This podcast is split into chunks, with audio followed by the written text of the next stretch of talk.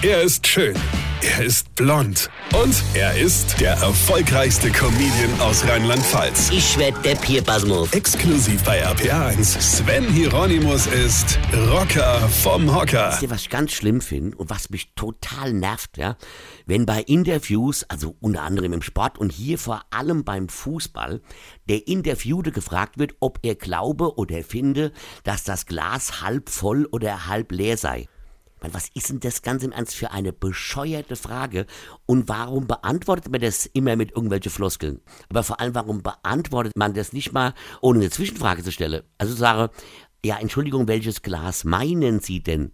Ich meine, jetzt mal unter uns, es ist doch schon rein inhaltstechnisch ein Unterschied, ob ein Glas halb voll oder halb leer ist. Mal Beispiel.